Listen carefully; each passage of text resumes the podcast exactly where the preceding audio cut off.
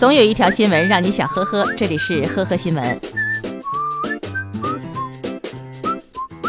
近日，浙江乐清的警方接到男子熊某报警，称自己给女友转账了一千零一十六次，花费了五十八万元，仍然没能见到对方一面。接警以后，警方仅仅花了几分钟就查出了对方的身份，几天后将骗子谢某抓获。据了解，两人是网恋，但是两人交往的主要内容就是谢某向熊某借钱。目前，女子谢某已经被刑拘。六月二十四号，江苏南通交警执勤的时候拦下了一辆未礼让行人的小轿车。被拦下以后，女司机很配合地出示了驾驶证和行驶证。可是，交警发现她的驾驶证假得非常的离谱，性别栏写的竟然是男的。最终，女子承认自己没有时间学驾照，就在网上花一千元买了一本假证。目前，该名女驾驶员被处以罚款四千元、十五日以下的拘留。日前，浙江金华警方接到一位市民报警，称他的奔驰车车标被盗了。警方通过现场监控发现，一名当日凌晨出现在地下停车场的男子有重大的嫌疑。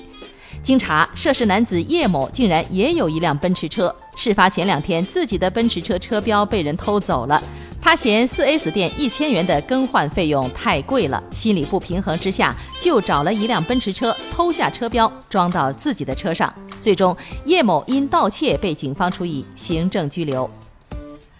六月二十九号，云南文山交警在执法的时候，对一辆轿车进行例行检查的时候，发现驾驶人黄某出示的驾驶证字体有些异样。经核查比对，确认该证为伪造证件。黄某向民警表示，自己当天要办婚礼，如果被拘留，新郎官就做不成了。考虑到他的特殊情况，警方选择人性化处理，先将车辆暂扣，并开具强制措施凭证。等到男子婚礼以后，再到交警队接受拘留处罚。近日，温州交警在查酒驾的时候拦截下了一名司机。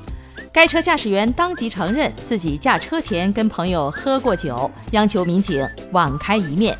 经检测，该司机已经涉嫌饮酒后驾驶。